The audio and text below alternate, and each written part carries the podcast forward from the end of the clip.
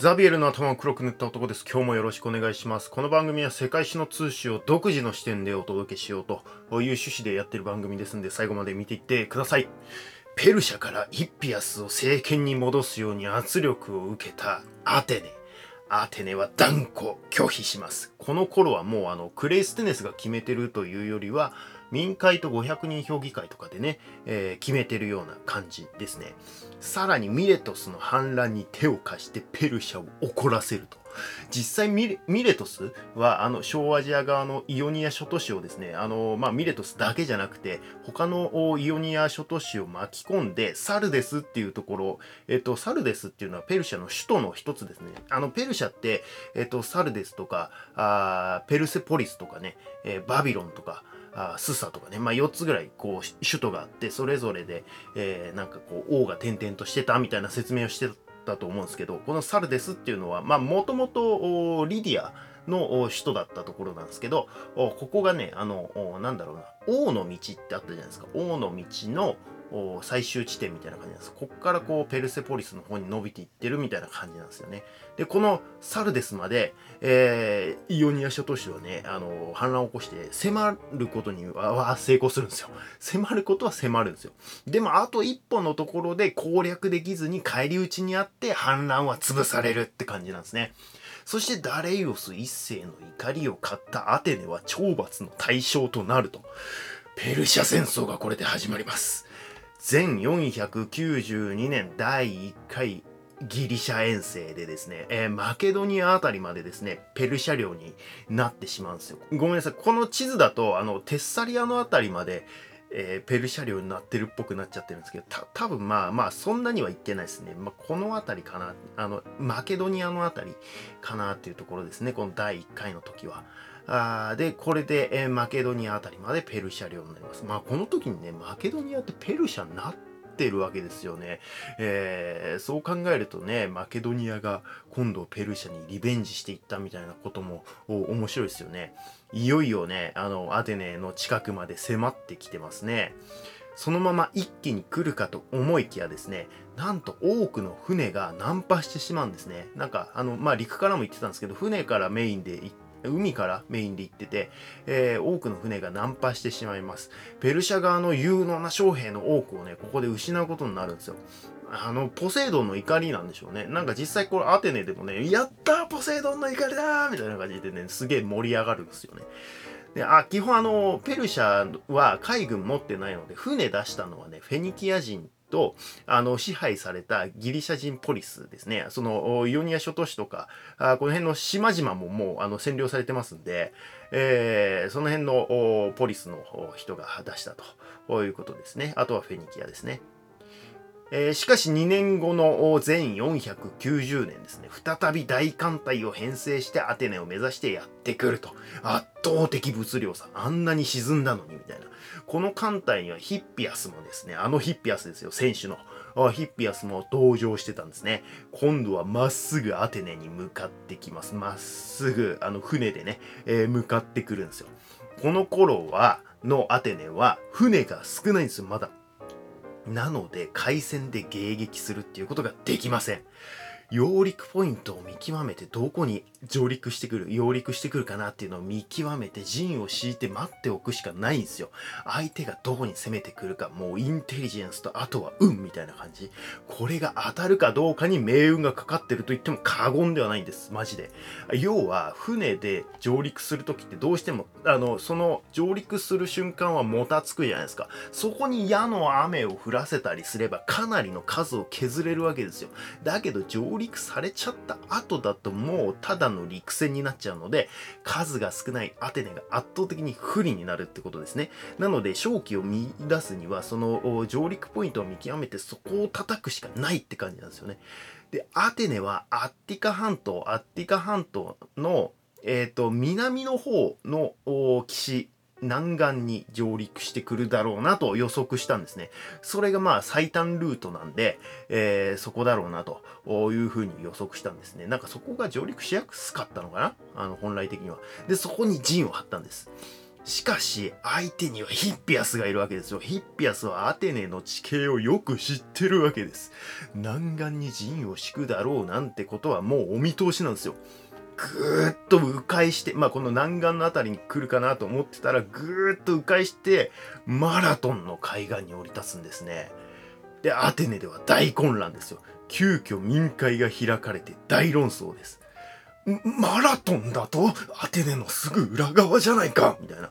で、すでに上陸されて陣も敷かれている。これではガチンコの陸戦になってしまう。勝ち目はない。もう上陸されちゃってるんですね。降伏するしかないのか。そもそもペルシャに抵抗しようなんて言うことが鼻から無理だったんだよみたいなことを言い出すやつも出てくると、弱音がポロポロ出始めるんですね。そんな時ある人がですね、そうだスパルタだスパルタに援軍を頼もうとかって言い出すんですよ。なかなか虫のいい話だとは思いますけどね、もうクレイステネスがやった仕打ち忘れたのかみたいなね。でもアテネは急いでですね、あのスパルタに援軍依頼をしに行ったんですね。しかしスパルタの回答は、ごめん、今日はお祭りの日だから行けないっていう、あの、なんだその言い訳みたいな。飲みに誘ったけど行きたくないから適当に理由つけて断る時みたいな。まあなんか祭りで行けないのは本当っぽいし、なんか満月の日までは出陣できないっていう謎ルールがですね、えー、スパルタにはあったんですよ。で、一応まあスパルタもね、遅ればせながら援軍を送ったんですよね、一応ね。えー、その時にはすでにね、もうね、戦い終わった時だったんですよね。でもなんかこの一連の流れからするとスパルタが本当にアテネ助けるつもりあったのかなっていう感じはちょっとしますけどね。怪しい気はしますけどね。はい。個人的見解です。別にそういう風に書かれてるわけじゃないです、はい、スパルタの援軍が期待できないと分かった今もう降伏するしかないか。民会でもですねその悲観論が体制を占めるようになってきた中ですね。ペルシャ軍断固迎撃すべし。叫ぶ者が現れたんですね。将軍ミルティアディス。ミルティアディスは傭兵としてペルシャ軍に仕えていたこともあったんですよ。なのでペルシャ軍にね、詳しいらしいんですよね。でペルシャ恐るるに足らず、ペルシャの主力は騎兵。マラトンの地形で騎兵は活躍できまい。敵方が油断している今こそ付け入る隙があるって演説するんですね。それもそうかなってなって結局ミルティアデスの案が採用されることになります。断固迎撃ですね。そうと決まればアテネの重装歩兵およそ9000、同盟士の1000を合わせた1万で出陣します。ペルシャ側およそ2万。えー、戦は今も昔も囲んだらほぼ勝ちです。お互い敵をどうやったら取り囲めるかっていうのを知恵を絞り合うものですよね。そのために陣形ってものがあると。基本は王陣、横型、横長に体系、隊列を組んで、それが何列あるかによって、えー、強度が変わってくる。強さが変わってくると。縦に何列あるか。ですね、によって強さが変わってくる。まあ、あの、陣の深さとかね、えー、重心とか言いますよね。縦の深さ、重心って言いますよね。えー、例えば、あの、兵力が同じだった場合はですよ、相手がよ、あの、王陣の広さを広げてきたとしますよね。そしたらそれに合わせて自分も広げないと横から簡単に包囲されて、えー、殲滅されてしまいます。なので深さを浅くして横に広げるっていうような感じで、えー、相手に対応するような策を取っていくわけですね。ただし、深さが浅くなるということは、その分そこが弱くなるんで、えー、その浅くなったところを中央突破してきた相手の裏側に出て包囲、殲滅するみたいなこともあると。これがまあ中央突破とかって言われるやつですよね。あとは陽動部隊を相手の裏側に回り込むように送ると、まあほっとくと相手は包囲されちゃうので、それに合わせて相手も防御に動かざるを得ないと。で、動いた時には隙ができやすいので、えー、その隙を抜けてですね、えー、裏側に出て、えー、包囲すると。いうようなことをやるのが戦なんですよ。まあ、簡単に言い過ぎですけど。はい。あの、非常にわかりにくい説明で申し訳ないんですけど、まあまあ、そんな感じのことをやるわけですよね。えー、そんな睨み合いをすると。で、マラトンの戦いでは1万対2万ですよね。数が違うわけです。単純に縦の深さを同じにして、王陣組んだら、ペルシャの方が倍の広さの王陣組めちゃういますからね。そしたら簡単に周りからね、あの、えー、広く取れるんだから、その周りからぐーって、うん、あの、包囲されちゃうと。おだから勝ち目がないと通常は思うわけですよ。ただマラトンはそんなに広い平地はないので、2万人がぐわーっと横に広く展開できるような地形があなかったっぽいんですね。だからペルシャ側はある程度深さがあって広さの狭い陣形を組まざるを得ない。感じ。でミルティアディスなんかは多分ここに正気を見たんだと思います。多分ね。あの記録がないのであんまりわかんないんですけど想像です、えー、ギリシャもペルシャも同じ程度の広さの王陣で布陣するわけです。というかその地形のおかげで同じような広さで布陣することができたわけですね。お互いしばらく睨み合いが続きます。ここでさっき言った陽動を仕掛けるかどうかとかね、えー、中央突破を図るかどうかとかが将軍の脳内を巡るわ、駆け巡るわけですですよ。どういう風にこう先手を打っていこうかな、みたいな。でも兵力が半分なんだから、あギリシャの重心、深さは浅いわけですよ。ギリ、あの、ペルシャに比べてね。しかもギリシャ軍は、なんかね、ちょうど真ん中あたりが浅くなってるんですね。当然ペルシャとしてはそこを突こうとしますよねこの真ん中の辺りをつまり中央突破を図るわけですよ中央突パーを測って突撃!でさーでそしたら同時にですね、ギリシャの両翼が一気に駆け出す、走らーつって、ブワーつって周りから走っていってですね、ミルティアディスはですね、あえて中央の重心を他より浅くして両翼、両端を深くしたんですね。厚くしたんです。凸型になったペルシャ軍に対してそれを包み込むように両翼が動き出すギリシャ軍みたいな感じになっていくわけですよ。で、中央を破れればあペルシャの勝ちだし、えー、耐え切って両翼が包囲すればギリシャの勝ちみたいな展開になっていくわけです。ここで絶対通さないマンのファランクスの防御力が威力を発揮してですね、中央部分浅くしたにもかかわらず、ペルシャの猛攻にギリシャファランクスが耐えるわけですよ。中央が耐えてる間に両翼が包囲して、あとはすりつぶしていくだけみたいな展開になるわけです。で、ペルシャ軍は大混乱して数時間の戦闘の後にペルシャ軍全軍撤退。終わってみればペルシャ軍戦士6400人、ギリシャ軍192人。ギリシャ圧倒的勝利。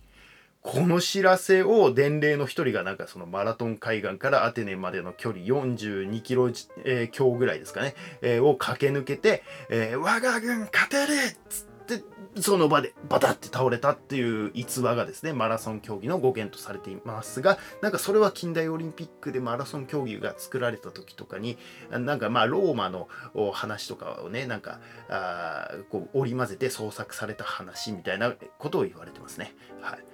まあ、大勝利に沸くアテネですね。勝利に導いたミルティアディスの凱旋ですよ。うわーミルティアディスミルティアディスそして大活躍したアテネ市民たちによるファランクス部隊。ファランクスファランクス今まで以上にね、そのファランクスで活躍した市民の地位が向上していくわけですよ。で、将軍も民会の多数決で決めるんですけど、当然ミルティアディスは再選しますよ。